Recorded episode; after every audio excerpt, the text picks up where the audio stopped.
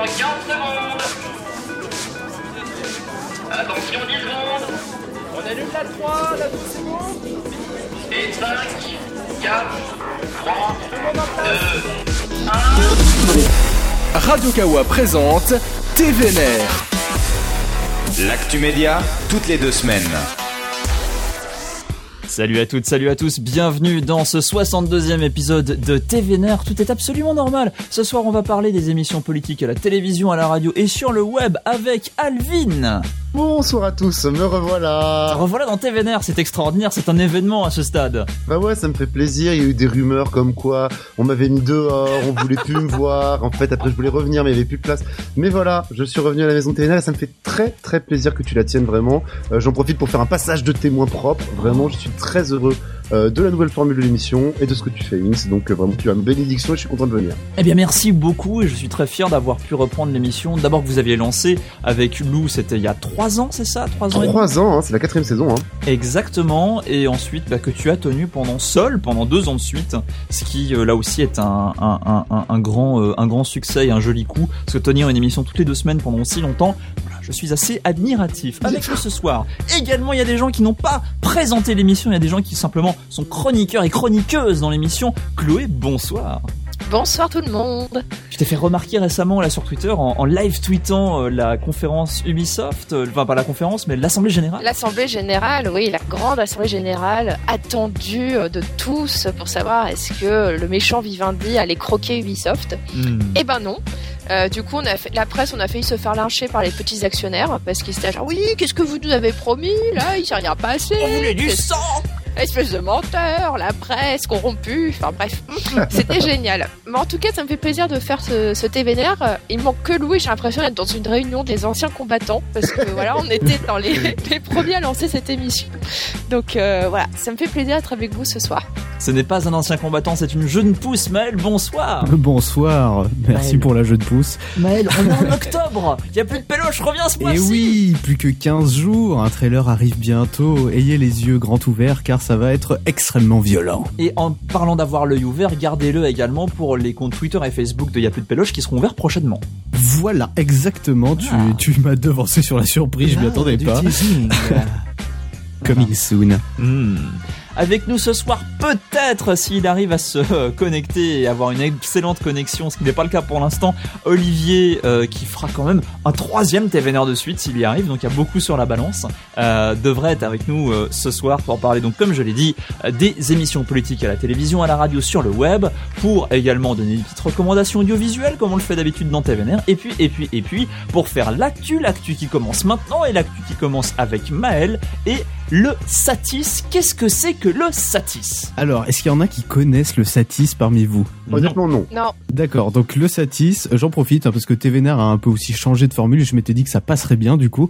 Le Satis, c'est le salon des technologies de l'image et du son. Donc c'est un salon professionnel, c'est le seul euh, événement en France réunissant toute la communauté audiovisuelle professionnelle francophone. Donc il y a les étudiants, il y a les fabricants, les loueurs, les sites internet, les magazines spécialisés. Donc ça brasse à peu près tout le monde. Pour qu'on y aille? Ouais, ben c'est hyper intéressant. Euh, enfin, je vais je vais détailler après. Ça se passe euh, euh, cette année, ça se passe du mardi 15 au jeudi 17 novembre 2016 à Paris Expo porte de Versailles.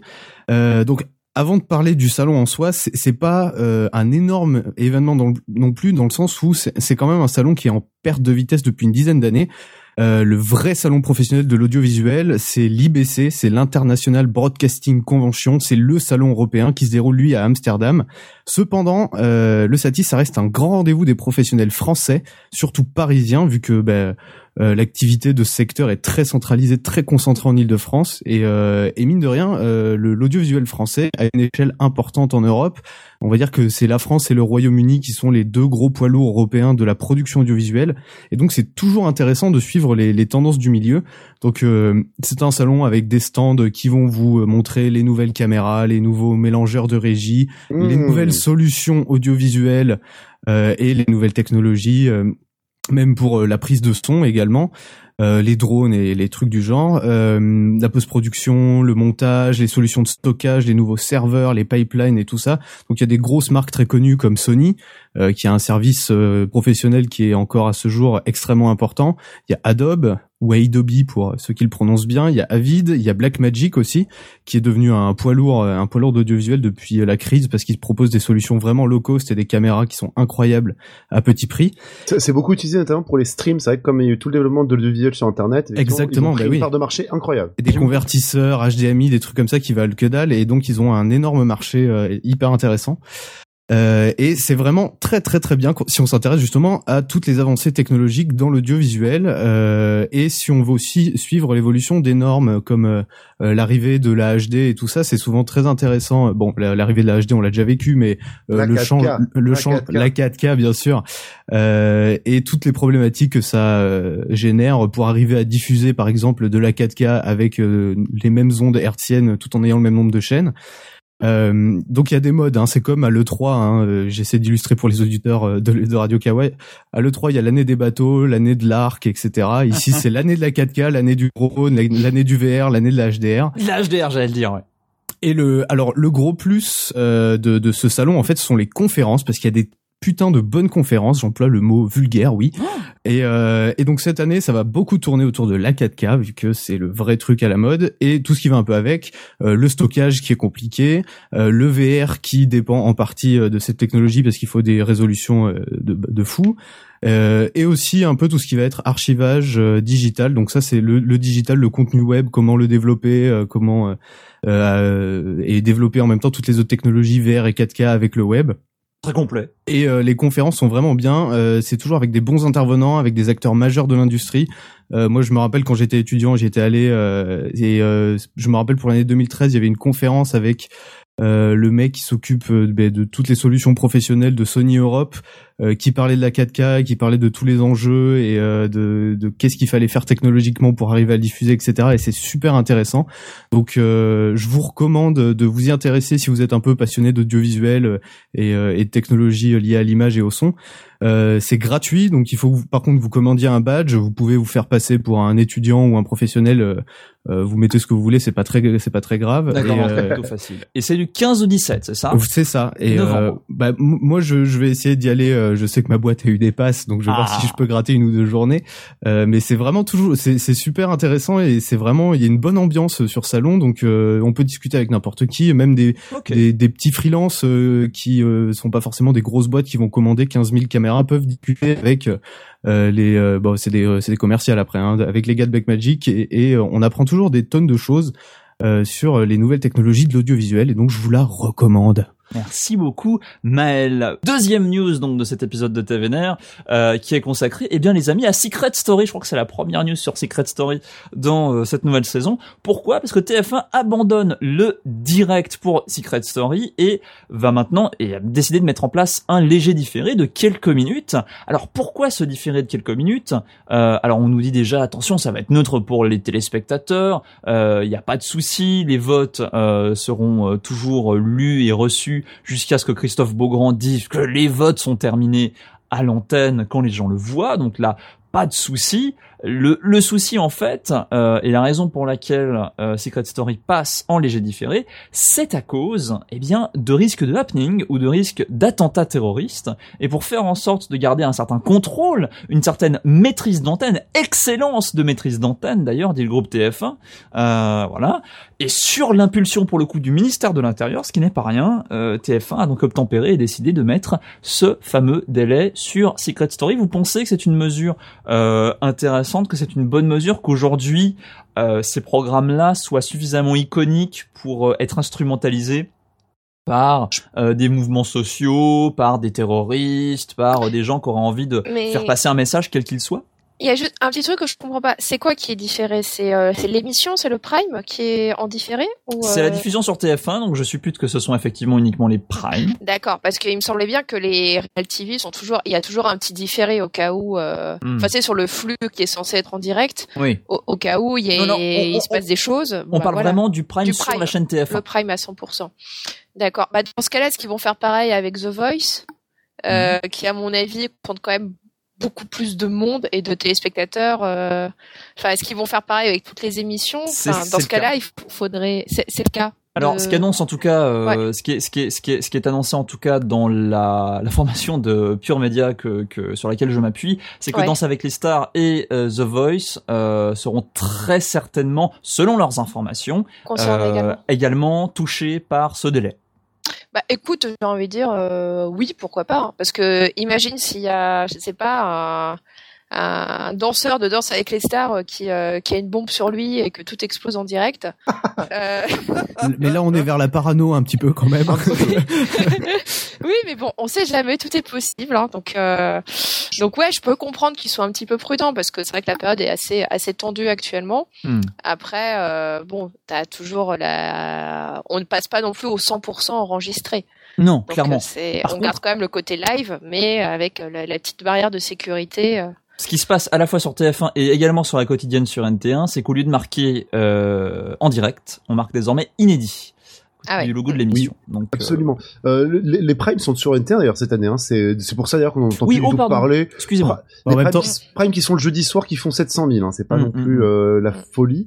Je pense, moi je pense. Alors il y a- cette histoire du ministère de l'Intérieur, c'est un petit peu bizarre parce que euh, d'autres sources disaient le ministère de l'Intérieur a fait une réunion avec les chaînes en disant qu'est-ce que vous prévoyez dans ces cas-là Hmm. effectivement pour savoir Mhm. et TF1 a pris cette initiative. Moi je pense que c'est un incident beaucoup plus trivial et beaucoup plus récent qui s'appelle Affida Turner nous montre son animal de compagnie sur NRJ12 en direct sans qu'on puisse rien faire. Ah, ah. Euh, mais qui fait qu'il y avait une jurisprudence, la- la- l'affaire aussi de Janet Jackson pendant le Super Bowl aux États-Unis, Oui. qui fait que depuis aux États-Unis, tous les primes sont différés de 5 secondes pour qu'on puisse, dans le pire des cas, euh, censurer un téton qui pointerait.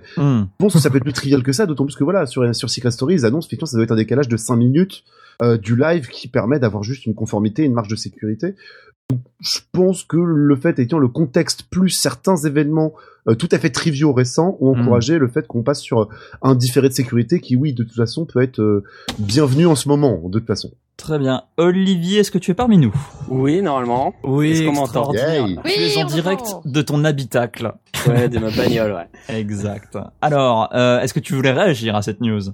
Euh, sur le différé de Secret Story, Exactement. euh, bah, c'est vu le contexte, ça peut s'expliquer. Enfin, c'est pas, c'est pas un pur scandale. Euh, et ça, ça peut se justifier. Enfin, je, je suis pas un avis spécialement tranché sur la question. D'accord. Je suis pas Aussi- un grand client de Secret Story non plus. Hein, il faut le dire. Ce qui est rigolo, c'est que sur cette news, tout le monde euh, en a profité pour faire son buzz, notamment Touche pas à mon poste, une émission qui ne fait jamais de buzz, euh, qui Jamais. euh, effectivement a expliqué que eux résistaient à la pression qui leur interdirait le vrai direct. Euh, mais cela dit, Cyril Hanouna va arrêter de faire des happenings dehors parce que là aussi, effectivement, euh, bon, on leur a peut-être un peu tapé sur les doigts. Effectivement, de oui, c'est des risques inutiles peut-être. euh, Hmm. euh, c'est des réflexions période. qui sont engagées également dans les chaînes d'infos en continu. Le fait d'être en direct d'endroits précis toute la journée euh, pose question parfois. Oui, c'est vrai que c'est fa- assez facile à repérer entre guillemets euh, des duplex. Et quand il y a un di- quand il y a un duplex au ministère de l'Intérieur, il est à peu près toujours au même endroit. Ouais, Même si le ministère de l'Intérieur c'est pas l'endroit le plus dangereux de France, je pense à l'heure C'est ça. Ça va, enfin, pour être pour être juste derrière, pour travailler juste derrière, oui, vraiment, ça va. hein, on, on se sent bien. Il y a quelques fli- flics au mètre carré, ouais. Très bien. Alvin, garde la parole puisque tu veux nous parler des après-midi de France 2. Oui, absolument. C'est une news qui m'a fait euh, un peu sourire chez Morandini cette semaine euh, sur son blog, hein, bien sûr. hein. Il y a d'autres choses à dire sur Morandini en ce moment. Euh, donc ça y est, les audiences des après-midi de France 2 se sont stabilisées, voire même sont légèrement remontées. Euh, faut dire qu'on était quand même tombé bien bas. Actuality, qui est quand même le plus gros foirage des après-midi de France 2, euh, et avait atteint les 3,3%, ce qui était quand même très bas. Et là, il remonte à 4,2, donc ça, ça commence à, à, à se stabiliser un peu au-dessus du fond, ce qui est quand même pas mal. Mais ça, 4%, 4% euh, je pense pas que Sophia Aram avait fait aussi bas, aussi vite. euh, à l'époque, donc c'est quand même euh, assez violent. Euh, Est-ce que Jenny Bastier y est passé déjà? Je- on Oui. sait- Ah ça y Oui, est, oui, elle est passée.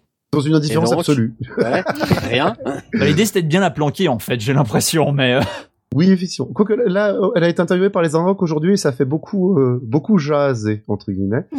Euh, dans les après-midi de France 2, toujours, Amanda Scott avec son talk show Amanda oh euh, a réussi à remonter à 5,2 alors qu'elle était tombée à 3% là aussi. Euh, ce qui veut dire que ça y est, peut-être qu'on commence à émerger vers la surface, mais euh, France 2 se retrouve quand même derrière C8 sur la case, ce qui est quand même euh, dr- dramatique, hein, on va pas se mentir. Euh, visite privée Stéphane Bern, on fait l'après-midi dans, le- dans, dans le mauvais sens. Euh, visite privée, ça stabilise à 7%, donc voilà, ça y est aussi, ça commence à trouver son petit public, mais c'est moins bien qu'avant euh, une nouvelle fois. Et Mille, et une vie de Frédéric Lopez fait entre 8 et 9%.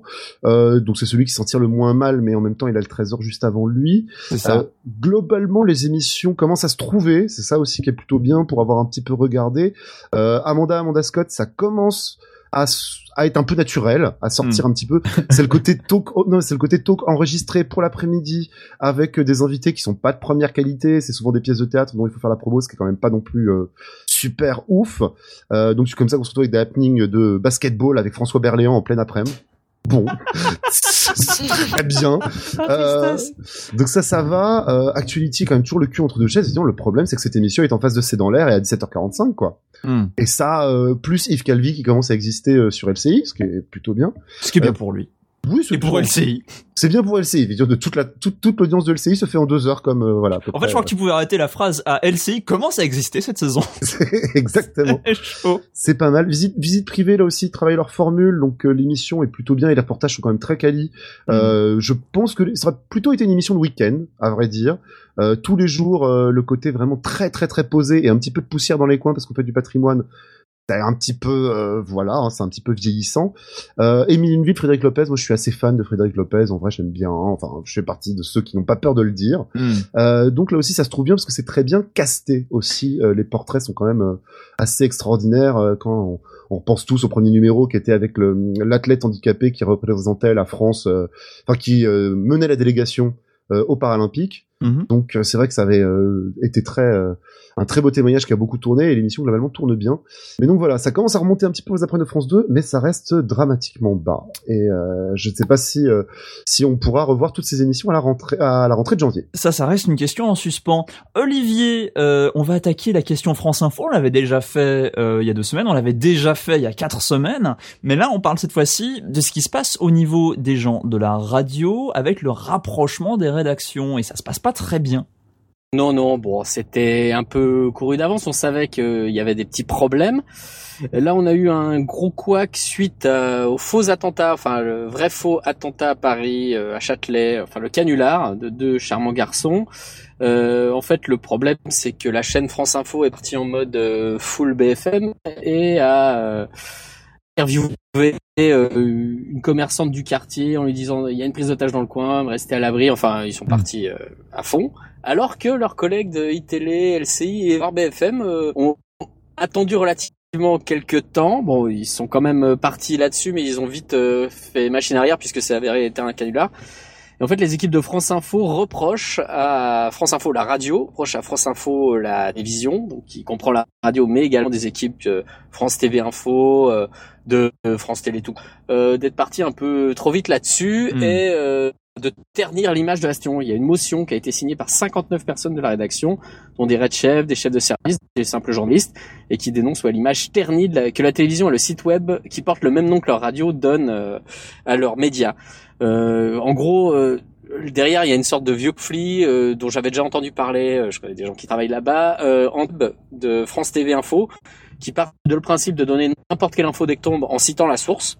Hmm. Genre d'après le Parisien, il se passe ci, ce qui permet éventuellement de s'en libérer une fois qu'il s'avère que c'est du flanc. Et euh, France Info qui veut la confirmation euh, à leurs journalistes par une voie officielle ou par quelque, par une source. Hmm. Donc, Donc, c'est le euh, clash de, de, de culture en fait. De deux cultures d'entreprise effectivement. Et Mm. euh, donc euh, le problème c'est que le web va plus vite et euh, France Info, la radio a une crédibilité. Donc c'est un peu euh, euh, jouer entre ces deux images en sachant que derrière se trouvent euh, des statuts, des visions de l'info différentes et que voilà et que ces boîtes-là n'étaient pas forcément faites pour s'entendre dès le départ et que euh, depuis que l'antenne est lancée avec un succès euh, plutôt en tout cas au niveau de la forme, euh, il y a des petits conflits euh, sous-jacents qui euh, qui ressortent. Je sais pas qui en interne dans le groupe TVNR, mais c'était peut-être toi, Chloé. Euh, Oui. Quelqu'un avait dit en tout cas, bah en fait, ça a du bon finalement d'avoir le rappel des titres uniquement toutes les 10 minutes. Alors non, c'était pas moi Ah, qui l'avait qui l'avait dit, mais euh, mais c'est vrai, bah, j'en- j'en j'en ai discuté avec des gens de Radio France, euh, la radio, Mhm. et euh, bah comme disait Olivier, c'est vrai que eux ils disent bah nous ça fait deux ans qu'on nous serigne du vous ne sortez pas une info même si elle vient de l'AFP tant que vous n'avez pas une confirmation de votre côté, enfin vous n'avez pas euh, recoupé euh, les les Il informations. faut savoir que France Info a lancé une agence interne qui s'appelle Ouais, France Info l'agence, voilà. Voilà, qui est chargé, qui est chargé de ça, et il dit donc forcément euh, il y a des petits conflits avec euh, ce qui se passe à la télé. Et cette personne me disait de toute manière, fait nous France Info, la radio, on sait faire de l'info en continu, on fait ça depuis euh, 30 ans. Mhm. Il dit mais eux ils savent faire de la télé. Donc euh, est-ce que nous on ne sait pas faire? Donc si on avait fait toute seule notre télévision, on n'y serait pas parvenu parce qu'on ne sait pas. Mhm. Mais eux, bah eux, ils savent pas faire une, un truc en continu, mais ils savent tenir, enfin faire une antenne, euh, la monter, etc. Donc euh, il y a, voilà, je crois qu'il y a encore euh, pas mal de réglages à, à faire entre ces, ces deux cultures d'entreprise qui sont très différentes. Et de toute manière, enfin c'était déjà euh, le cas euh, quand tu vois la guéguerre entre, enfin on en a déjà parlé euh, dans un TVNR, entre France TV Info et la, le site de France Info pour savoir euh, de savoir savoir qui envoie les push, qui fait le site, qui fait ci, qui fait ça. Enfin c'est c'est la guéguerre totale. Et et moi ce qui m'a assez halluciné dans ce communiqué donc qui est sorti qui est sorti euh, sur euh, on n'est pas content, c'est toujours la proportion qu'a la propension qu'a le service public à laver son linge sale en public. Parce que ce, ce genre de choses, dans n'importe rédac, hein, dans, dans n'importe quel groupe, tu vois, ça se passerait, bon, bah, ça se passerait en interne, on s'engueule, et puis euh, voilà, c'est la vie de l'entreprise. Mais ah, voilà, à chaque fois, bah, ça sort, voilà, c'est communiqué dans tous les sens, donc toute Mm. la France entière est au courant qu'ils ne s'entendent pas. Et euh, c'est voilà, c'est toujours un, euh, assez euh, assez fou parce que qu'on on regarde, on se dit, bah, au final, c'est ce n'est que 49 personnes qui sont pas contentes. Enfin, c'est, enfin voilà.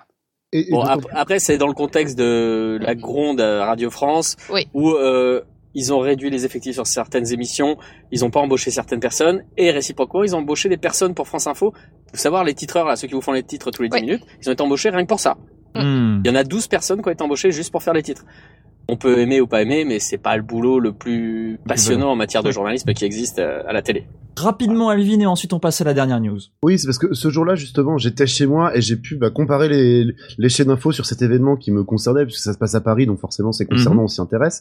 Et évidemment, j'ai pu regarder un petit peu toutes les chaînes d'infos comme ils s'y sont passées. Effectivement, France Info a pris un coup de fil. On, on sentait quand même toutes les rédactions très fébriles à sentir de c'est peut-être le prochain attentat. C'est vrai que sur un sujet aussi sérieux, euh, on voit quand même qu'il n'y a pas encore les soupapes de sécurité et, euh, et la question, évidemment, la préfecture avait interrompu depuis une heure toute circulation dans le centre de Paris Hmm. à un moment, il est normal que les rédactions s'interrogent et essaient d'avoir des contacts sur place.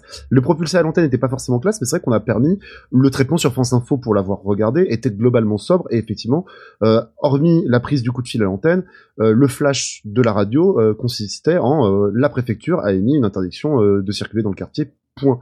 Hmm. Pas non plus trop dérapé, mais c'est vrai qu'on sentait que, euh, bah voilà, c'était peut-être le prochain attentat de Paris et que tout le monde était très fébrile et prêt à dégainer et euh, que les chaînes étaient euh, on va pas dire déçu parce que je pense que personne n'est déçu qu'un attentat n'ait pas lieu, mais on sent en tout cas que tous les moyens avaient déjà été dé- déballés.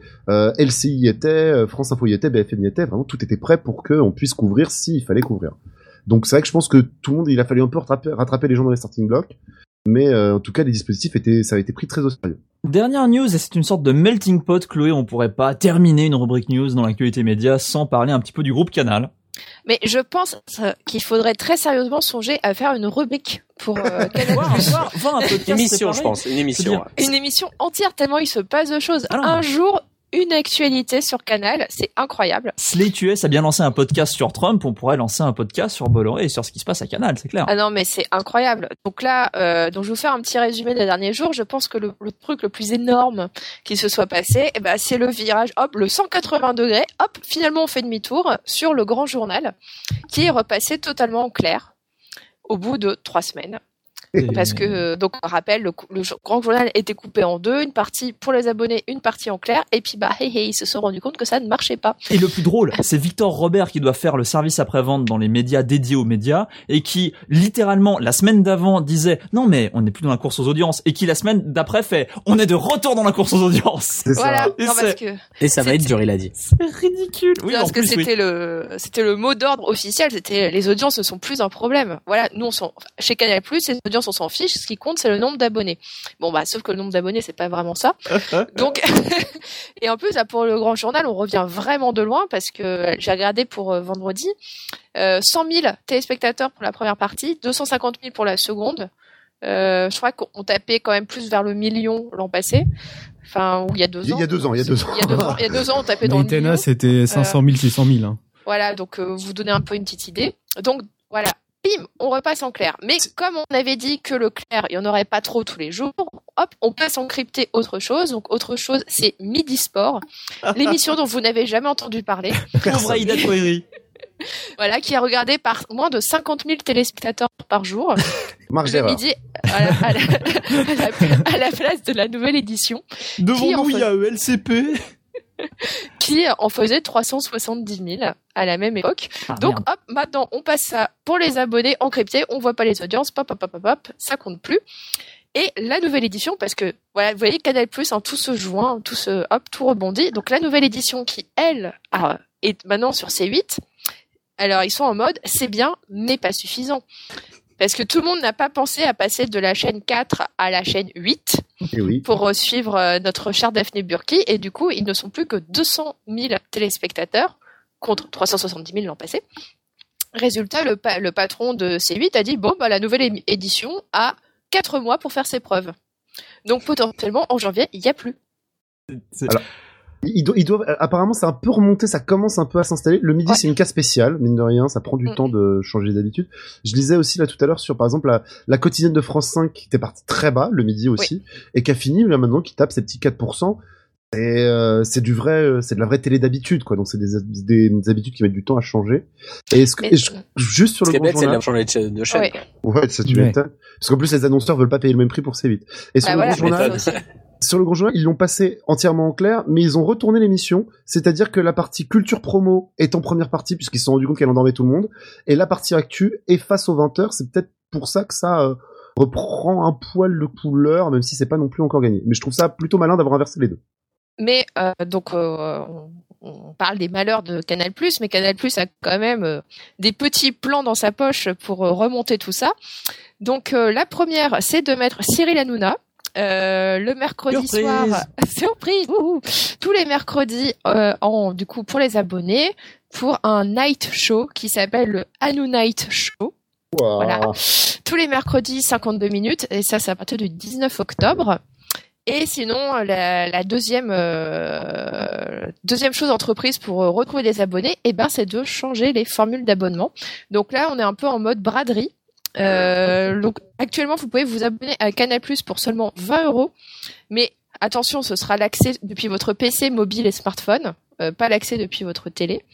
Euh, sinon, ils sont en train de lancer des, des offres à prix cassé chez Free et également visiblement bientôt chez Orange. Où grosso modo, vous payerez que 2 euros de plus pour avoir euh, CanalSat. Et là est l'astuce, c'est que on va pas vous demander votre avis. Euh, pour les abonnés de Free, je crois que c'est dans quelques jours, bim, ils vont passer automatiquement avec CanalSat. Pour de- donc leur facture va augmenter de 2 euros. Et s'ils veulent pas, il faut qu'ils faut aillent dans leur dénoncer euh, euh, ouais, voilà, il faut dénoncer, il faut aller dans ses paramètres utilisateurs, etc. pour décocher la petite case pour ne plus avoir CanalSat sur son abonnement. Mec, il va y avoir euh, quand même. 40% des mecs qui changeront jamais, quoi. Bah, Qui et voilà, pas, et quoi. comme ça, ils vont avoir 3 millions d'abonnés en plus. Parce que les, gens qui sont concernés, c'est les gens qui ont la, une Freebox Révolution. Ah oui, donc c'est C'est- quand même pas mal de monde pour le coup. C'est beaucoup de monde. Et sur Orange, donc là, ce sera, ce devrait être annoncé dans quelques jours, mais évidemment, ce sera le même délire. Je pense que ce sera peut-être réservé aux gens qui ont la fibre. Et ils auront un bim, automatiquement, leur facture va augmenter de 2 euros et ils auront en plus CanalSat. Et si ça se trouve, ils s'en rendront jamais compte. Mais, fou, euh, ça, mais pour, euh, voilà, pour Canal, bah, bim, ça fait plein C'est d'abonnés. en légal, ça? C'est bizarre. Oui, oui, c'est légal. Ma- malheureusement, mais parce qu'il y a déjà des moyens de faire des incentives assez, euh, enfin, d'inciter les consommateurs avec des pop-up quand on allume sa box pendant un mois. À un moment, ça Oui. finit par rentrer. Euh, le démarchage téléphonique, moi, je l'ai, moi, je suis abonné chez Bouygues et effectivement, tous les ans, ils vendent leur fichier à Canal et tous les ans, euh, Canal, on a Canal pendant une semaine gratuitement et après, on se fait harceler de coups de fil par Canal. Eh bonjour, vous avez regardé, ça vous a plu? Euh, Donc, c'est déjà assez. euh, imposant le fait de forcer ses abonnés c'est peut-être un très mauvais signal pour les abonnés de ces opérateurs qui vont pas apprécier qu'on leur fasse ça. Moi, je j'apprécierais pas beaucoup qu'on me qu'on me mette une option de force en me disant mais tu peux la tu peux la retirer, hein, t'inquiète. Mm. Mais c'est ce qu'ils font tous en ce moment, tu vois, chez SFR, ils se sont tous fait ajouter SFR Presse, SFR ci, SFR là. Ils ont rien demandé et euh, ça leur coûte. euh, alors on dit oui, ça vous a rien coûté de plus, sauf qu'entre temps, les abonnements ils ont pris 1 euro, 2 euros pour Oui, amélioration des services. Et en fait, c'est pour euh, mettre tous ces, ces nouvelles choses dont euh, les abonnés ont pas forcément. Et ce que je vous conseille sur euh, Facebook, si jamais vous tombez sur la pub pour euh, Canal, pour vous dire vous pouvez vous abonner pour 20 euros, c'est de regarder les commentaires. Et c'est, c'est, vous voyez que les gens sont pas, un, sont pas convaincus, et les anciens abonnés, enfin les, ou même les abonnés actuels, sont foudrage euh, en disant Ouais. oui, mais vous avez vu. Surtout, j'ai entendu la pub avec deux cônes. Ça va Ouais. même, Non, le, mais le vieux canal qui essaie de nous vendre le nouveau canal, ça, ça fait de la peine. Donc voilà, donc euh, je pense, bah, suite au prochain épisode, hein, on n'a peut-être toujours pas fini avec Canal+. Non, là, je pense qu'on va, on va les emmener avec nous pour la saison. Hein. Oui. un- un- un- Faut prévoir un jingle. Le drama canal. Exactement. Bien, bien, bien, les amis. On va parler dans quelques instants des émissions politiques à la télé, à la radio et sur le web. Mais d'abord, on va faire une petite pause avec une promo, comment dire, euh, intime. On vous retrouve dans quelques instants dans TVNR. Mmh, ça te plaît Qu'est-ce qu'elle est bonne C'est complètement addictif. Ah, je vais jamais pouvoir m'en passer. Dis-moi chérie, t'es bien vierge? Vous en avez marre de vous poser des questions stupides sur la sexualité? Papa, comment on fait les bébés, eux? Vous n'osez pas demander à votre maman? Minuit 69 casse les tabous, les idées reçues et les complexes. Une fois par mois entre adultes consentants, Minuit 69 ne parle pas de cul. Minuit 69 vous parle de sexe. minuit 69, C'est complètement addictif. Et nous sommes de retour dans TVNR. Nous sommes de retour dans TVNR pour parler des émissions politiques à la télé, à la radio et sur le web. Et j'ai envie de commencer tout de suite, tout de go, avec les grands rendez-vous d'interview. Et les grands rendez-vous d'interview, bah, c'est l'émission politique, c'est le grand jury, c'est questions politiques sur France Inter et en direct sur la version télé de France Info. C'est BFM politique, c'est dimanche politique sur iTélé, c'est Punchline, l'émission de Laurence Ferrari. Il y en a beaucoup. Est-ce que c'est l'overdose, ces rendez-vous qui sont souvent d'ailleurs le, le dimanche ou qui sont euh, en fin de semaine en tout cas pour tout ce qui concerne les chaînes d'infos en continu? Euh, C'est beaucoup, c'est trop, c'est trop long. Bah. Qu'est-ce que vous pensez de cette, euh, de cette vague-là d'émissions, principalement d'interviews? Bah, moi, je, moi, je trouve ça normal étant donné qu'on est dans une on- cette nouvelle saison, c'est euh, arrive en même temps que la future élection présidentielle. Donc forcément, il y a beaucoup d'émissions politiques qui se sont lancées. Euh, cela dit, l'émission politique, c'est juste euh, la suite de- c'est la même chose que des paroles et des actes à peu près. Hein. Euh, donc Ouais, euh, complètement même. oui, euh, sauf la petite pastille de la fin qui est peut-être un peu plus euh, virulente, mais euh, mais euh, mais sinon ça paraît en tout cas logique qu'il y ait autant d'émissions politiques euh, en ce moment parce que bah, bah, le- l'élection présidentielle prend beaucoup de place euh, dans les médias actuellement et donc il faut pouvoir euh, interviewer chaque candidat, etc. Donc moi je trouve que ça paraît logique. L'overdose, je dirais pas encore, mais ça peut vite arriver. Voilà. Bah encore, alors qu'il y a quand même les matinales info qui ont leur euh, rubrique d'interview, parfois Bien sûr. deux interviews par matinale. Euh, derrière, t'as également, euh, comment dire, les émissions un peu plus divertissement. De temps en temps, dans On n'est pas couché, de temps en temps dans Quotidien, de temps en temps dans Vie politique, qui est pas vraiment du divertissement, mais qui est quand même, qui rend les, les, les personnages politiques un peu plus sympathiques. Une ambition intime qui va bientôt se lancer sur M6, Le Petit Journal, Le Grand Journal. Bah, alors, quand le- même le- un ouais, énorme nombre d'émissions les politiques interviennent et sont interviewés. Bien sûr, mais alors après, euh, la politique est, euh, a toujours été quelque chose qui a, on va dire, intéressé en tout cas la population française de, Mhm. de manière importante. Donc, moi, je trouve ça à peu près euh, logique. Et cela dit, euh, quotidien, enfin, tu, tu peux pas comparer l'émission politique à euh, quotidien ou au petit journal, même, euh, même vu ce qu'il en est devenu, ou euh, c'est vraiment quelque chose de, c'est vraiment des formats différents. C'est des formats différents, mais il y a de l'interview politique, non Bien, oui. Alors, mais alors après, du coup, la question c'est, au vu des audiences de chaque émission, euh, je pense que la plupart marchent plutôt bien. Euh, est-ce est-ce qu'on peut dire que c'est une overdose vu que les gens regardent quand même quoi? Et je, je Hmm. suis sûr que les gens vont même après regarder Le Monde et lire d'autres interviews politiques, etc., etc. Donc euh, c'est une volonté de, de de savoir ce qui se passe dans l'actualité politique et de connaître les hommes politiques. Donc que je suis pas forcément euh, sûr d'une, enfin qu'on est vers une Ouais. overdose d'émissions quoi. enfin après, vas-y Alvin par Alvin. exemple, quel est ton avis c'est aussi c'est vrai que c'est dans la culture télévisuelle française que Voilà. chaque chaîne ait son émission, c'est à peu près normal. Mais je rejoins ce que dit Inks sur la programmation, effectivement le fait que toutes soient programmées le dimanche. Mettez-vous d'accord, mettez-en quelques-unes le samedi. Oui, ça par contre c'est un problème. Il Oui. y a peut-être moyen, effectivement, de, on voit que les journalistes politiques, enfin, existent peut-être pour remplir les week-ends des chaînes, je sais pas, mais on, on sent que tout le monde débarque le, le dimanche. Après, surtout sur- dimanche. Ouais, éventuellement, ils y seront. Mais, euh, mais sur, Mais sur après, une année politique, on voit que tout le monde se dégaine, ça c'est normal. Sur le dimanche, tu me fais penser, euh, l'an passé, le grand jury de RTL est passé du soir au midi. Et euh, à l'époque, je disais oui, comme ça, bon voilà, c'est un créneau qui n'est pas très occupé le dimanche midi, tout le monde est sur le soir, euh, donc ça va être bien. Résultat, cette année, voilà, bam, plein d'émissions le dimanche midi. Donc, euh, enfin, tout le monde, tout le monde a suivi. euh, tu vois, bah, l'émission de d'Inter Info, questions politiques, c'est également le midi. T'as celle de RTL. Enfin, Ce qui était déjà le cas, ce qui était déjà le cas en parenthèse, euh, l'émission de de- d'intérêt d'info questions politiques est sur la même case que ce qu'avait Paoli auparavant. qui ah oui, donc oui, c'était Agora, mais c'était un peu différent quand même. C'était- euh, surtout un peu chiant, mais ça. C'était très chiant. le c'était très chiant. Maël. Euh, non, mais juste euh, le, le grand rendez-vous, c'est aussi le dimanche matin euh, Ouais. sur euh, sur iTélé avec euh, Europe 1 aussi, un truc Oui. du style. Enfin, c'est traditionnel aussi, hein, mine de rien, le, le d'avoir des, enfin, on n'est pas couché ou euh, ou des paroles et des actes, c'était aussi euh, non des paroles et des actes, je dis je dis peut-être n'importe quoi. le jeudi. Non, Non. jeudi. Ah ben C'est autant pour moi.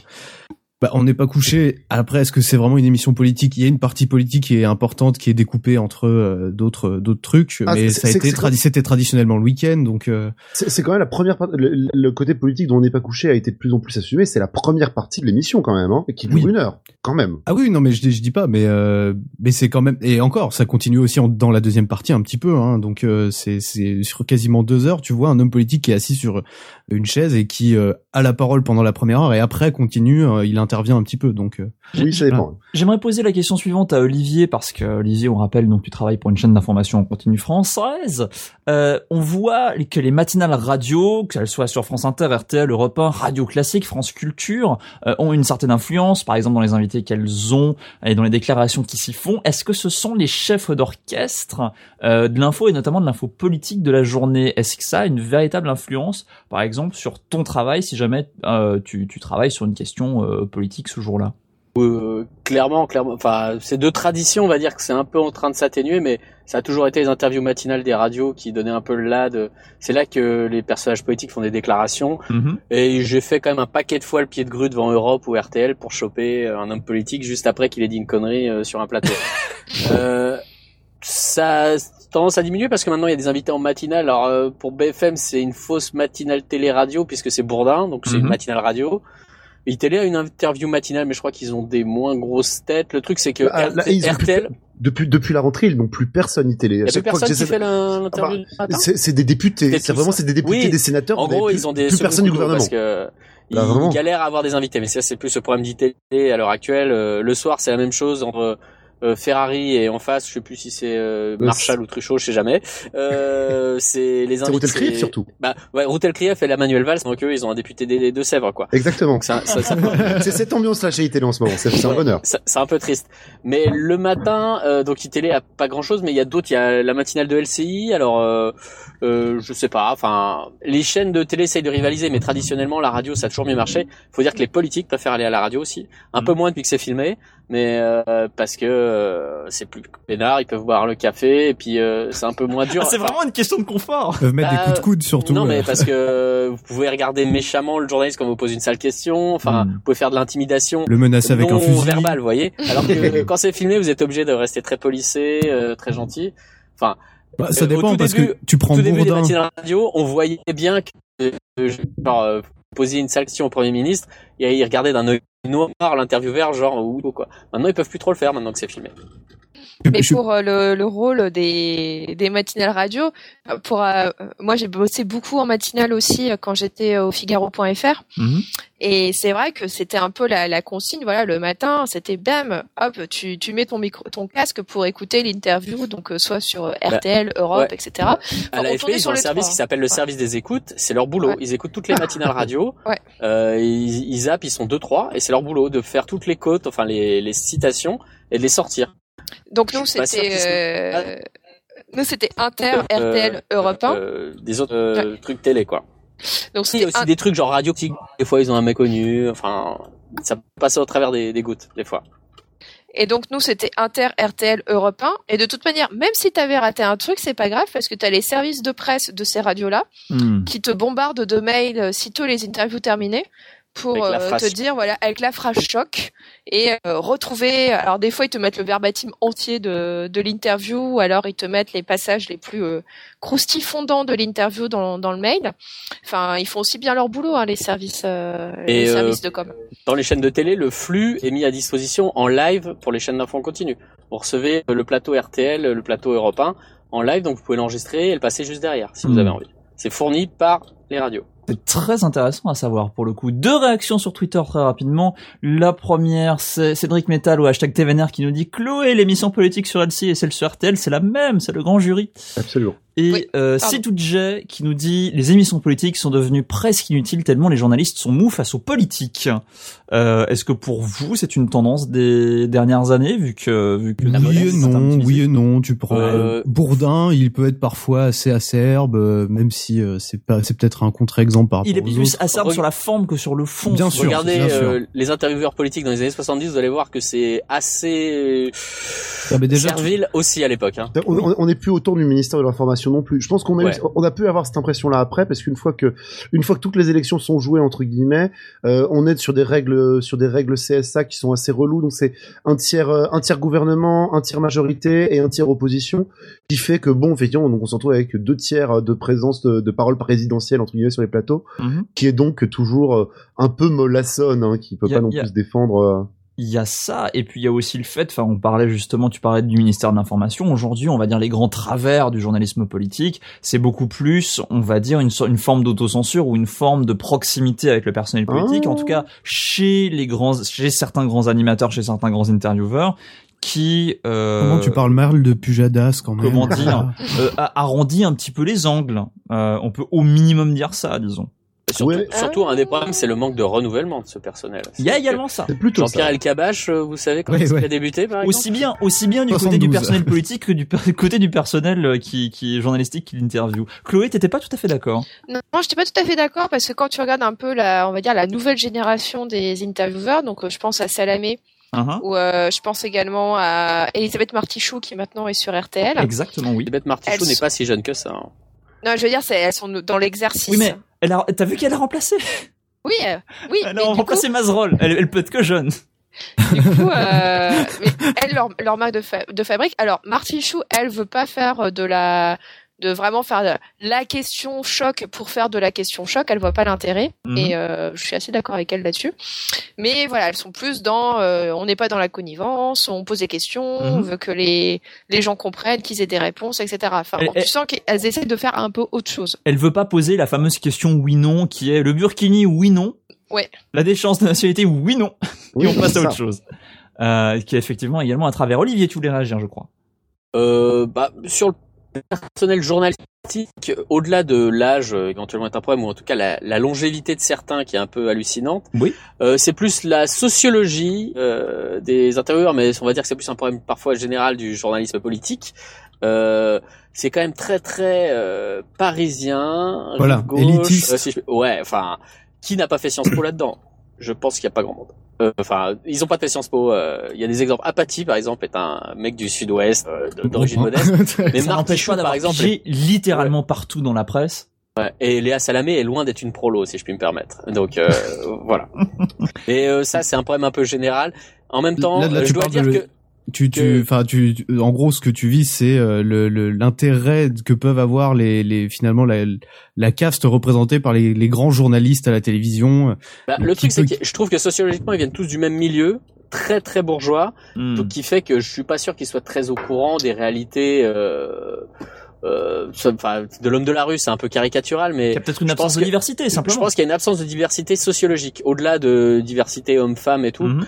C'est c'est pas le fait d'avoir plus de femmes, plus d'hommes, plus de gens black ou rebeux, euh, même s'il y en a pas beaucoup d'ailleurs. Euh, c'est plus. même pas euh, du tout. voilà. Dans tout le personnel qu'on a Il y a Karim. Brissouli qui est. Karim Brissouli, oui. Voilà. Voilà, bah, Voilà. c'est une Mais exception. ça fait ça en fait. Voilà. à une époque C'est Ouais. vrai aussi, oui. Qui était pas spécialement intervieweur politique, qui était plus journaliste Oui. en général. Mais oui. Euh, mais c'est c'est c'est plus l'absence de. Après, je dois constater qu'effectivement ceux qui s'intéressent à ce genre de sujet, c'est les gens qui ont fait ce genre de cursus, Sciences Mm. Po, et trucs comme ça. Moi personnellement, j'ai jamais fait de politique et j'ai pas j'ai pas cherché à aller dans ce genre de sujet. C'est c'est de ma faute aussi. Enfin voilà, il y a plein de gens qui qui s'orientent pas vers là. Je ne sais pas pourquoi. Mais c'est un peu réservé. Faut dire que dans le journalisme, le journalisme politique, c'est un peu Là, il y a ça et grand reporter. C'est vraiment la caste supérieure. C'est Mm. les, c'est les journalistes les plus prestigieux. C'est les seuls qui changent de boutique en général. Parce que vous pouvez, euh, enfin, sur le marché des transferts, vous avez une valeur. contrairement à plein d'autres sujets. Comme les footballeurs. Ah, Ouais. Apath- Apathique a été invité là récemment à remplacer Émeric Caron dans Célébdo parce que oh là là vite une place est disponible vite viens viens viens on ça. va avoir une, un nom connu. Et tu es dans le service public, donc euh, c'est dans la famille. En plus En c'est général, on s'échange t'as- pas les journalistes santé entre rédactions. Par contre, les journalistes politiques, ils passent. Sauf euh, Michel Simès, peut-être. Parce qu'il est, parce qu'il est très Quand bon il sera sur et que tout le monde en veut, quoi. C'est ça. Euh, moi, moi, je, je voulais dire très vite, et je pense aussi qu'il y a une typologie aussi. Bah, la course à l'audience s'est invitée sur ces émissions politiques qui était peut-être moins le cas avant. Euh, par exemple, Routel Krief est intéressé à l'audience sur BFM. Euh, si sa tranche fait des audiences, elle va être intéressée financièrement. Donc, il y a aussi Ah. ce côté qui fait qu'il y a Mais peut-être c'est- des typologies. C'est ça qu'elle avait tout le temps Marine Le Pen. Elle, l'avait, elle l'avait annoncé en tout cas une fois. Il y avait euh, Ondelat qui l'avait dit à une époque, mais j'ai vu tel crime, j'avais pas entendu. Bah, ouais, je, je- je l'ai entendu le déclarer, effectivement, dire qu'elle avait son intérêt aussi à ce que euh, c'est une farce- façon d'intéresser les animateurs de BFM. Pourquoi pas Pourquoi pas Mais ça crée aussi ce côté, voilà, recherche de petites phrases et peut-être aller moins au fond des sujets. Ça- et ça- effectivement, les questions fermées pour euh, euh, qui font qu'on voit Bourdin demander dix fois, euh, dix fois une réponse par oui ou par non. Ce que, ceci dit, ce que tu dis là sur l'intéressement euh, par rapport à l'audience, notamment vis-à-vis des émissions politiques, ça pose un grave problème vis-à-vis de la représentativité des avis, euh, comment dire, minoritaires dans un parti, par exemple. Oui, ça, mais, mais ça, c'est pas- un problème nouveau, mais effectivement, c'est un vrai. Cela dit, c'est un vrai Ça problème. l'accentue. Non mais oh, je, je me souviens de Christophe Barbier à la fin d'un des paroles exacts, qui disait vraiment vivement, vivement qu'on remette en place ces règles sur la, campagne présidentielle, qu'on n'ait pas à se taper des euh, euh, les partis qui font 1% qui viennent prendre de la place pour rien et qu'on parle pas des vrais sujets. Tu vois, effectivement. Et, et ça pose problème aussi dans le sens où ça, ça décrédibilise un peu trop le débat politique, où euh, la plupart des journalistes vont tout le temps reprendre les mêmes petites phrases. Enfin, je veux dire entre le burkini, euh, les ancêtres gaulois, etc. C'est c'est une mauvaise manie qui s'est installée euh, dans euh, bah, ces grandes interviews où on va euh, forcément mettre le paquet sur des sujets qui sont pas euh, enfin qui décrédibilise en tout cas le, le débat politique et ça euh, ça ça peut faire justement une overdose un ras-le-bol de ah on entend toujours parler de ce genre de choses et c'est pas intéressant Ceci dit, on parle Après, du volet médiatique, on parle du volet médiatique de ça, faut aussi se dire qu'il y a les politiques qui prennent complètement part à ces Bien sûr, conversations-là. mais bien sûr. deux personnes pour faire ça les, et ça les arrange aussi enfin euh, c'est Hmm. parce que ça fait parler d'eux ça, ouais. Sur des, des Ah choses bah t'as pas à te faire chier à préparer futiles. un programme. c'est ça ouais exactement Ça, c'est beaucoup plus simple. Euh, Olivier voulait réagir. Bah, euh, c'est c'est aussi le problème du journalisme politique, c'est il faut faut avoir tous les jours un sujet à, à traiter et la politique ça va pas si vite que ça. Donc effectivement les petites polémiques, les petites phrases, ça permet de feuilletonner une actu euh, Hmm. sur des jours et des jours et des jours. Et puis je vais faire Et une puis petite les loi. politiques ça les arrange d'exister sur une petite phrase, je veux dire. Euh, le plus insignifiant des députés, enfin des personnes comme Jacques Miard, que- dont tout le monde se fout, euh, il suffit Mais dont que- tout le monde connaît le nom à cause de sa sortie. Exactement. Bah, homophobe sur le mariage pour tous et autres. Euh, il fait sa petite déclaration à l'Assemblée nationale. Il adore les journalistes. hein, il vient vous voir à chaque fois. Et, euh, et, et lui, il suffit de sa petite phrase. Il représente pas grand chose, mais il est repris quoi, parce que parce que il Parce a qu'un député une a phrase dit- choc à donner quoi. Voilà, oui. Hum, hum. Et puis il s'en cache pas. Lui, il peut dire n'importe quelle énormité. Il est content. Enfin.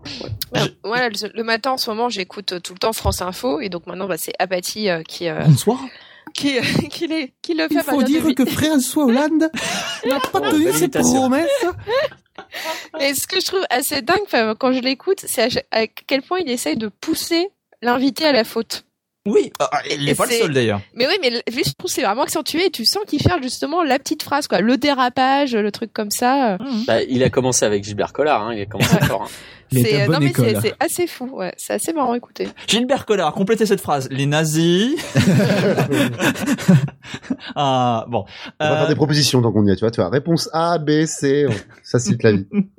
Question, euh, question importante comme vis-à-vis de cela, euh, parce que TVNR s'intéresse à tous les médias audiovisuels, y compris le web. Pourquoi est-ce qu'il n'y a pas autant de grandes cases d'interviews politiques exclusives au web, alors même que celles des médias radio et vidéo tournent super bien sur les médias web et sur les réseaux sociaux? Est-ce que c'est considéré comme pas assez prestigieux au premium par les politiques Et ça, c'est une question d'habitude, hein, ouais. je pense. Euh, c'est et des politiques et euh, des, des journalistes euh, Mhm. de faire ça à la télé ou à la radio. Euh, cela dit, euh, ça, ça, je vais pas dire que ça commence à évoluer, mais euh, Mediapart, qui est un, un pure player, fait euh, des quelques fois des, des euh, en tout cas fait des émissions télé et interviews des politiques. Après, ça, c'est rarement des politiques connus. C'est souvent Mais- une logique de contre-programmation. Voilà, et euh, en stream, donc ça pourrait commencer à Mhm. évoluer effectivement, mais pour l'instant, je pense que c'est une question de tradition, euh, tout simplement. euh. Mais des lives franchement quali que je vous, je vous recommande. Olivier. Euh, bah, il y a le Figaro aussi. Qui Oui. fait, euh, Oui, ben, c'est couplé avec le papier, je crois, hein, c'est ça? exactement. Mais, oui. mais tout comme de toute façon toutes les interviews politiques sont retransmises en stream euh, sur les sites. Hein, le- donc euh, je crois que le- d'ailleurs, le- le- je reprends l'exemple du Grand Rendez-vous, c'est diffusé aussi genre c'est pas sur Le Monde en même temps en direct, un truc du style. euh, il, il me semble donc. De toute façon, en, gé- en général, t'as une radio, place. une télé, un journal, hein, de toute façon. Et ça a pas, de toute façon, comme toutes les chaînes ont leur site internet où c'est en stream dessus, euh, c'est difficile d'arriver à faire un, quelque chose qui soit uniquement sur le web et qui ferait des interviews politiques puisque tous les autres médias le font déjà en parallèle sur le web. Après, après, je crois qu'on n'arriverait pas à convaincre un politique de venir juste pour du pur web. Je pense que le Figaro arriverait pas à faire venir un homme politique d'envergure en lui disant ce sera que sur le web parce que je pense Ah, qu'ils ont encore clair. un petit une petite Bah, a- résistance en se disant c'est quoi comme audience? Les jeunes ils regardent pas. Enfin, genre c'est pas ma c'est pas ma clientèle. Déjà que les politiques c'est se mettent sur Twitter, c'est déjà assez, assez. Oh, Il y en a qui ont actif et bon. Hein, enfin. non, Mais mais c'est leur- le couple, c'est le couplage qui permet ça. Moi, je pense plus bêtement, c'est que le, le web est quand même un média qui a moins de moyens pour l'instant et que juste Aussi, produire, produire une, interview filmée comme ça de qualité euh, diffusable, euh, c'est un investissement trop cher par rapport effectivement à un politique qui a préféré aller sur un média avec couplage, donc effectivement euh, type Figaro avec une reprise dans le magazine et euh, c'est là où on voit quand même que être pure player c'est bien, avoir quand même un grand quotidien subventionné à côté c'est mieux. J'aimerais qu'on je pense fasse surtout c'est l'audience qu'ils veulent. Hein, c'est Oui, c'est ça. les c'est- électeurs qui peuvent toucher. Et si Snapchat c'était que des vieux qui votaient, euh, ils iraient tous sur Snapchat, hein, mais c'est pas le cas. Non, bien sûr, mais effectivement, je pense en termes de rentabilité économique et le fait que l'exposition, enfin, c'est tout l'écosystème qui te permet Oui, en plus sûrement. grand média de t'en sortir. Je- le- le- l'émission, à mon avis, une des émissions politiques les plus ambitieuses sur ce modèle-là, c'était, euh, Fran- enfin, c'était Radio France qui avait fait un carrefour entre France Info, France Inter et France Culture et le Move, qui avait des journalistes des quatre stations qui interviewaient quelqu'un. C'était, je crois que c'était pendant la présidentielle 2012. Je veux pas dire de conneries, mais je crois que c'était le cas. Euh, c'était, ça existait à ce, à ce moment-là, en tout cas, et c'était assez, euh, c'était assez intéressant comme formule. Rapidement, deux questions, une courte, une plus longue. La courte d'abord. Euh, vie politique sur TF1, une ambition intime sur M6. Alors, c'est pas vraiment le même type de programme, mais ça va un peu dans une même direction finalement sur certains aspects. Est-ce que c'est pas, d'une certaine manière, de façon différente, des machines à rendre sympathiques? C'est surtout des machines à audience pour moi. Je pense que M6 va faire de très bonnes audiences. Ça va être M6 du hate watch fantastique. Alors Ouais. honnêtement, vie politique sur TF1, c'est chiant. Le format eux-mêmes, ils le mettent pas souvent à l'antenne parce qu'ils ont bien compris que c'était pas réussi. Mhm. Euh, autant une ambition intime, je suis moi-même très curieux, qui m'intéresse beaucoup à la politique, et je pense que M6 y allait pour faire de l'audience. Ils ont pas de service politique chez M6, Mhm. c'est jamais leur truc. C'est un bon moyen de quand même se mettre dans la course. Il va y avoir euh, des belles audiences à faire avec les émissions politiques. Ils se mettent façon M6 sur le créneau. Je trouve ça très malin de leur père, mais c'est purement opportuniste. Il s'agit pas de servir la soupe. Ils ont pris tout le monde. Ils ont pris aussi bien Marine Le Pen que Sarkozy, que monde à gauche. Enfin, ils prendront vraiment tout le monde. Vraiment, je pense que M6 cherche uniquement à récupérer euh, du téléspectateur Et- et... pas du tout à servir la soupe. Encore une fois, le personnel politique court droit dedans. En plus, mais bien sûr, parce que l'émission a l'air super bien. Enfin, je trouve ça super intéressant. On va, moi, je suis curieux de voir. Les journalistes qui ont vu le programme disent qu'on ne, effectivement, ils racontent des choses qu'ils ne racontent pas d'habitude et on ne parle pas de politique. Ils parlent d'eux. Et vu que c'est des personnages qu'on voit très souvent à la télé, on est quand même un peu curieux de savoir. Euh, moi, qui ai bossé dans les journaux People, euh, fin 2014, Closer inventait la pie politique parce que vraiment, ils ont dit, mais ça cartonne. Vraiment, les gens adorent voir des photos d'Emmanuel Macron, de savoir qui c'est. C'est pas tant que ça nouveau, mais c'était verbalisé comme ça. La pie politique, vraiment, le côté, bah, ce sont des stars, d'une certaine façon, donc il n'y a pas de raison de parler de la vie de ces stars. Je C'est vais- juste des stars de la politique. Je, je, je vais presser un petit peu le pas parce que j'ai envie qu'on évoque cette question un peu plus longuement. Les fameux quotas CSA. Je veux qu'on en parle. Pourquoi? Euh, Alors ils sont déjà uniquement appliqués à la radio et à la télé. Euh, c'est un fait intéressant. Donc c'est la limitation de tel et tel euh, candidat, par exemple, dans la prise de parole des candidats et de leur soutien dans les médias audiovisuels. C'est également euh, le cas donc dans la présidentielle, dans les législatives, enfin dans tous les types, euh, tous les types d'élections, également dans les primaires. Donc on va euh, même sur euh, sur, sur des, des, des, des, des, comment dire des exigences qui seront moins dures que pour les véritables élections. Il va quand même y avoir une volonté de d'équilibre. Est-ce que pour vous c'est une exigence nécessaire ou une demande devenue archaïque? Je suis plutôt team archaïsme, ça, ça a quand même perdu de son, euh, de sa puissance. Quand on voit les, les clips de la campagne officielle, par exemple, qui donc passent euh, de façon contractuelle sur euh, les chaînes du service public, genre vraiment à, à des horaires très précis, les clips sont faits avec les mêmes moyens, avec les mêmes réalisateurs, avec le même budget pour tout le monde. Quand, quand on les voit passer, effectivement, je, je doute qu'ils réussissent à convaincre qui que ce soit euh, à cette ère numérique et euh, avec des chaînes info. Effectivement, c'est quand même des, des héritages d'une période d'avant, mais effectivement, après, il y a un équilibre à garantir et c'est important. Oui, bah, pour éviter de tomber dans du euh, duel direct entre les grands candidats, c'est c'est pas plus mal. euh, Voilà. Bien.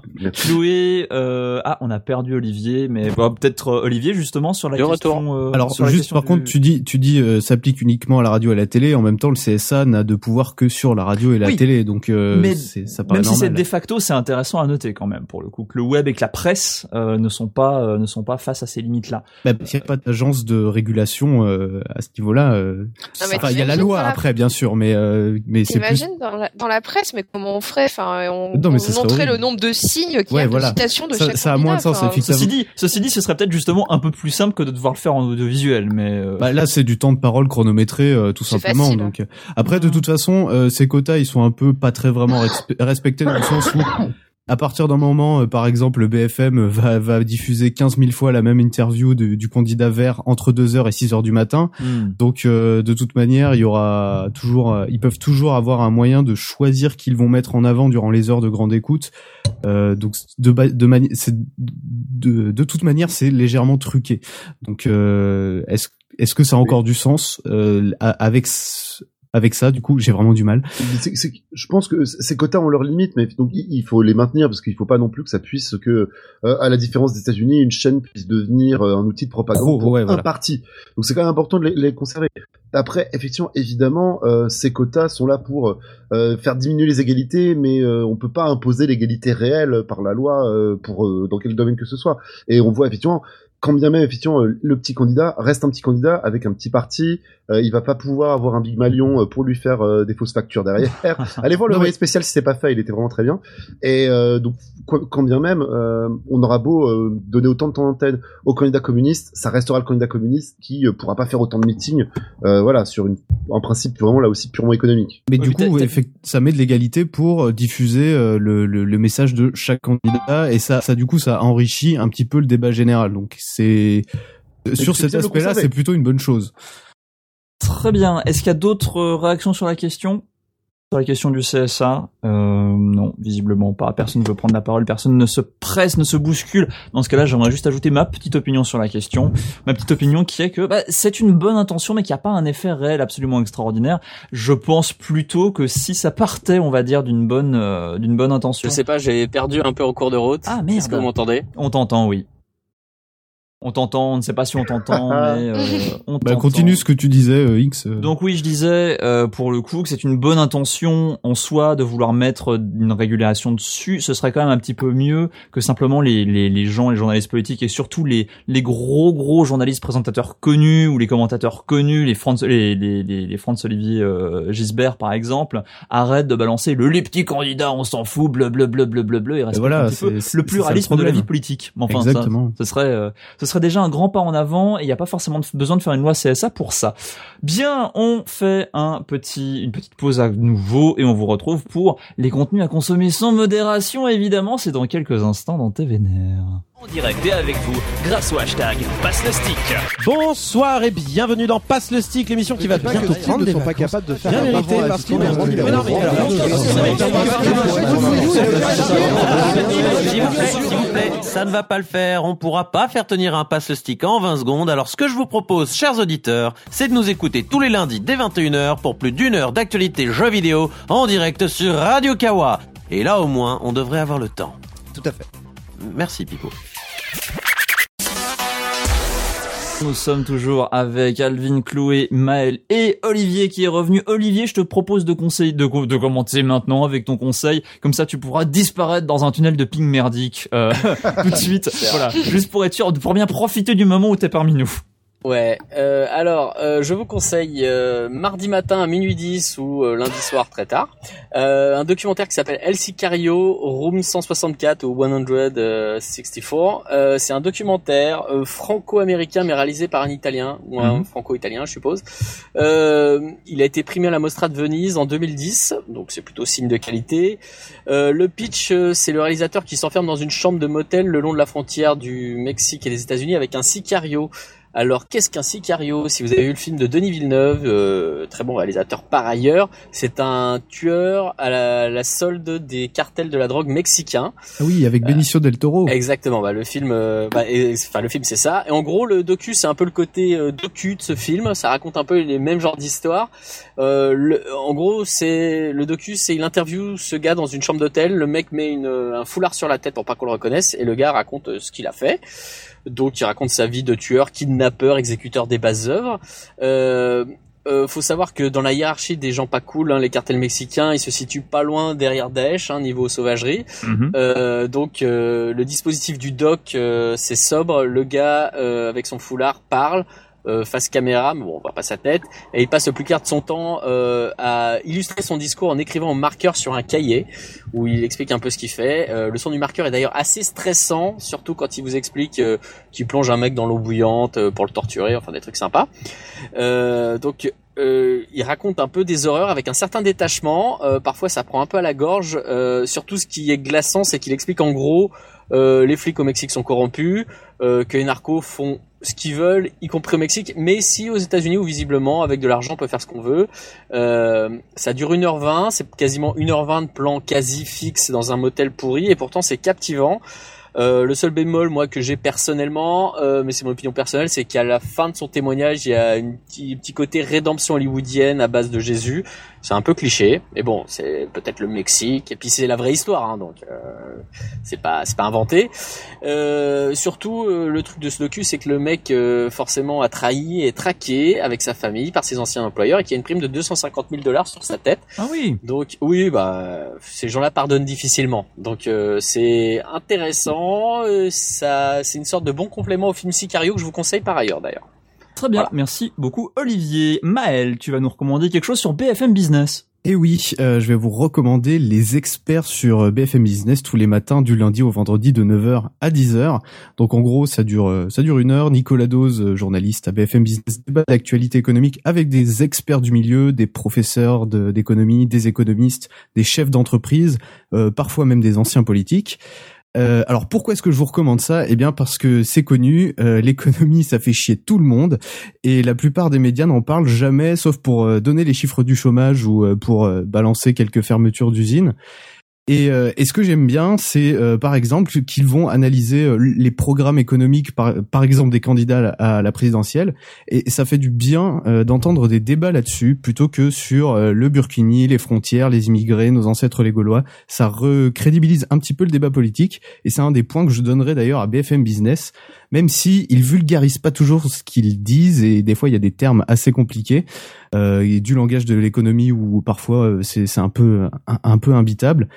Euh, D'une manière générale, ça, débat sur les politiques économiques des autres pays européens, là où on est rarement au courant avec les médias classiques, ou ou les économies étrangères, hein, surtout les États-Unis, le Japon, la Chine, enfin les gros pays de l'OCDE. Euh, ça parle de la politique monétaire des banques centrales parce que oui, euh, il y, y a des banques centrales qui existent et qui influent énormément sur nos vies et tout ça et tout le monde s'en fout et, euh, et des grandes décisions des, des gros organismes comme le FMI, l'OMC, etc. Euh, donc la plupart du temps, je trouve que les débats sont quand même assez intéressants. Les intervenants ont des, des points de vue différents. C'est vraiment constructif, contrairement au ton parfois même souvent pro-libéral de BFM Business. Ici, ça va ça va vraiment dépendre des intervenants. Euh, donc voilà, euh, si vous avez envie d'avoir une matinale un petit peu, certes velue techniquement, mais, mais intéressante, foncez-y. Euh, après voilà, il faut comprendre le langage, le langage employé sur l'économie, euh, sur les taux d'intérêt et, et etc. donc euh, donc voilà. Mais je suis en mode BFM Business moi en ce moment. Je serai bref, direct. Euh, écoutez l'instant M et l'instant télé de Sonia De Villers sur France Ouais, Inter génial, lundi au vendredi. C'est une excellente émission et excellente également chronique de recommandations euh, médias sur l'antenne de France Inter. Chopez ça en podcast. Euh, c'est très très chouette et ensuite bah voilà écoutez les épisodes qui vous intéressent. L'émission en plus est relativement courte. C'est le, le, temps d'un- trajet en métro moyen. C'est autour de d'un quart d'heure par épisode si je ne m'abuse et euh, voilà bah c'est c'est chouette tous les matins euh, sur France Inter et la petite chronique euh, de recommandation qui s'appelle l'instant télé, c'est deux petites minutes euh, autour de 6 heures du mat, je crois, dans la pré-matinale euh, de, France Inter. Donc euh, voilà, Sonia De Villers fait un excellent travail, ça fait depuis plusieurs années que c'est le cas. Elle est maintenue par la direction et tant mieux. Donc allez-y, c'est de la bonne. Alvin, on passe à France Info. Absolument, avec euh, le talk show de France Info, oui, ça fait un peu bizarre, Oui. euh, qui s'appelle Les Informés, qui existe depuis, je crois que ça doit être sa troisième saison, quelque chose comme ça. C'était arrivé avec euh, avec euh, la le France Info de Laurent Guimier entre guillemets, qui a été donc euh, lancé il y a deux ans, euh, qui s'écoute donc à, à la radio, euh, mais maintenant à la télé aussi depuis que France Info 2 points est en télé, euh, et surtout depuis cette saison, cette émission est là tous les jours, tous les jours de 20h à 21h. Euh, vous avez l'excellent Jean-Mathieu Pernin en semaine et le non moins sympathique Jérôme Cadet le week-end, qui sont avec des invités, alors qu'on entend un peu moins qu'ailleurs, ça va être des, invités de la vie civile plutôt, effectivement, avec, vous allez avoir même un député, mais vous allez avoir effectivement genre un metteur en scène de type Jean-Michel Ribes, un acteur engagé, ou des chefs d'entreprise, enfin, le, le panel est un peu plus diversifié qu'ailleurs, un peu plus féminin que sur un C'est dans l'air aussi. C'est ça, Euh, c'est pas le c'est dans l'air de papa. C'est ça. Enfin, ça reste, on, on reste sur euh, un invité femme et trois invités hommes généralement, mais en tout cas, on sent qu'ils font l'effort. Et surtout, le présentateur Jean- Jean-Mathieu Pernin est, euh, est un petit malin. Voilà, c'est le genre de, de- on, on sent, le- on, entend le sourire euh, quand il pose ses questions et qu'il fait ses petites formulations un peu alambiquées. Euh, c'est une émission qui a un ton qui est vraiment très agréable à écouter. Euh, je sors souvent tard du boulot et je suis toujours heureux d'en avoir un petit bout, au moins en sortant du boulot ou en arrivant à la maison. Euh, les informés de France Info, c'est génial et le podcast se fait très bien tous les matins. Ça vous fait un petit update sur ce qui s'est passé hier et euh, on revient. Voilà, c'est pas sur de l'actualité directe, ça va être vraiment sur euh, des sujets de société en lien avec l'actualité, mais euh, mais les angles sont plutôt bons. euh, le ton est vraiment différent, c'est très agréable à écouter et maintenant en plus c'est tous les jours euh, depuis la rentrée et c'est euh, ça fait vraiment du bien. C'est vraiment plus euh, plus moderne, cassé dans l'air, mais avec cette euh, cette volonté de débattre et d'aller quand même euh, de façon assez pointue dans les sujets d'actualité, mais moins d'experts. Mais c'est c'est plein de mini débats en fait, euh, les informés non? Enfin, c'est ça. Et c'est entrecoupé de de de des Alors, c'est- infos. De C'est Flash d'autant- Info, ouais. c'est d'autant plus séquencé maintenant effectivement que comme euh, les flashs sont toutes les 10 minutes, l'émission est très séquencée, mais du coup C'est un peu d'ailleurs parce qu'on entend Moi, les je trouve ça un peu jingles, euh, bizarre. ouais. Alors c'est un peu la saturation de jingle, mais en même temps je trouve ça force euh, les invités à être un peu. euh, Ouais, mais ça un petit ressemble peu aux Oscars quand ils envoient l'orchestre pour dire au mec de finir son discours. quoi. Ceci dit, c'est assez génial parce que si tu l'écoutes le matin comme le fait Alvin sous la douche, et je l'ai, je l'ai aussi fait pendant un bon moment, euh, quand tu, quand t'entends tel ou tel rappel titres, tu te dis merde, c'est le moment où je dois y aller. Alors, euh, non, tout à fait, c'est mon astuce France Info en général. Effectivement, alors je, je mets pas les informés, mais effectivement globalement j'ai j'ai les, infos, les j'ai France Info sur la télé assez fort pour que en sortant de la salle de bain je sache que ah merde là c'est le rappel où il faudrait déjà être euh, être en caleçon là. Ah bah c'est pareil, pareil à la maison. Et les informés, moi aussi, j'aime beaucoup.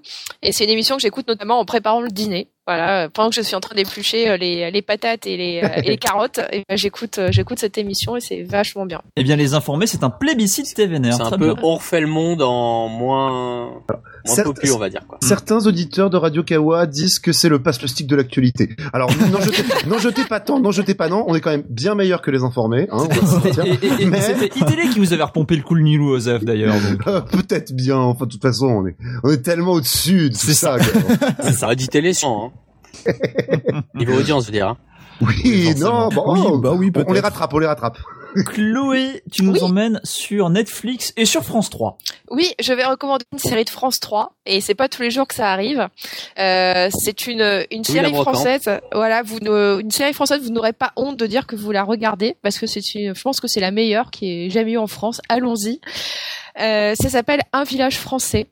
Et c'est disponible, donc les six saisons sont disponibles sur Netflix et la septième sera diffusée dans quelques semaines sur France 3. Donc euh, il commence déjà un petit peu à teaser. Il y aura bientôt des affiches partout dans le métro pour en, pour en parler. Et donc un village français, qu'est-ce que c'est? Eh ben euh, tout simplement c'est euh, l'histoire de la Seconde Guerre mondiale et de l'occupation allemande en France, du point de vue d'un village fictif qui se situe dans les dans le, en Franche-Comté. Et donc on voit bah, un peu la, la vie euh, des, des, des villageois pendant, euh, pendant toutes ces années de guerre. Donc ça commence en 39 et ça s'arrêtera en 45 ou voire 46, il me semble. Et donc en gros chaque saison c'est une année euh, de, de la guerre. Donc c'est quelques jours sur une année précise. Et donc on va voir bah, aussi bien euh, les résistants, les collabos, les nazis, les gens qui sont entre les deux, et il y en a beaucoup. Euh, les gens qui commencent à être plutôt du bon côté et qui finissent par euh, dériver au fur et à mesure, des gens qui pensent faire euh, ce qui leur semble être bon mais qui euh, du coup se retrouvent à bosser avec euh, les- avec l'occupant. Euh, des gens qui meurent de manière horrible. Il y a également des enfants qui meurent en prime time. C'est C'est quand même pas tous les jours que ça arrive sur France 3. Et moi, je trouve que c'est vraiment une excellente série parce que, donc déjà, pour une série française, c'est très bien écrit, il y a beaucoup de suspense. Euh, ça donne une vision de la Seconde Guerre mondiale qui n'est pas manichéenne entre euh, les gentils résistants et les méchants collabos. C'est beaucoup plus compliqué que ça. Et là, la saison 6 que je viens de terminer, en fait, c'est la libération. Et sur toutes les semaines qui suivent la libération, on voit que c'est très très compliqué de réconcilier le pays parce que tout le monde n'est pas d'accord avec euh, bah, les, les nouveaux préfets qui arrivent et qui essaient de remettre de l'ordre, qui essaient de remettre la République en marche. Euh, les servent veulent toujours continuer le combat. Euh, Il y a des gens qui se font lyncher, euh, les femmes qui se font tondre dans la rue. Il y a des grosses tensions avec euh, les, les communistes également qui veulent avoir bah, leur part du gâteau. Donc c'est très intéressant. Et la saison 7, ce sera sur les procès, euh, sur les des, de la collaboration. Et ça promet. euh, donc voilà, le il y fameux un procès pétain, le fameux. euh, bah là, ce sera le procès des gens de la de la série. hmm. Euh, donc pour ça, on va un peu ça, tout ce qui se sera passé dans les saisons précédentes aura un impact sur la dernière saison parce qu'ils seront jugés pour des choses qu'ils auront fait dans la dans la saison 2, dans la saison 3, etc. Hmm. Donc c'est une excellente série que je vous recommande chaudement, très intéressante qui nous apprend aussi beaucoup sur notre histoire. Donc euh, voilà, allez-y, c'est sur Netflix, vous pouvez tout manger. Euh, Il y a six saisons et la septième qui arrive euh, très très bientôt. Je n'ai Merci. regardé, je qu'un tout petit peu, mais je, je plus sois, c'est vraiment une des séries qui a mené le, la nouvelle écriture française. Et c'est super bien réalisé, hein. belle Ouais. image et tout. Enfin, moi, je- j'aime j'aime beaucoup le- la- euh, l'environnement et toute l'image qu'il y a sur cette série. C'est vraiment bien fait. Un autre plébiscite TVNR ce soir. mon dieu, mon dieu, quelle surprise. Euh, merci à toutes, merci à tous, merci à Chloé, Olivier, Maël et Alvin. TVNR est une émission produite et réalisée par Radio Kawa. N'oubliez pas notre Patreon sur patreon.com slash Radio Kawa. L'émission est at TVNR Show sur Twitter et Radio Kawa at Radio Kawa. Un commentaire sur la page iTunes de TVNR nous aide à faire découvrir l'émission à plus d'auditrices et d'auditeurs, donc n'hésitez pas. Je vous donne rendez-vous dans deux semaines, dimanche 16 octobre, pour le prochain épisode de TVNR et 24h sur 24 pour le replay en streaming, téléchargement et podcast sur le site de Radio Kawa, radiokawa.com. Voilà, c'est tout pour ce soir. Bonne nuit à toutes et à tous. Ciao. À la prochaine. Bisous. Salut Salut.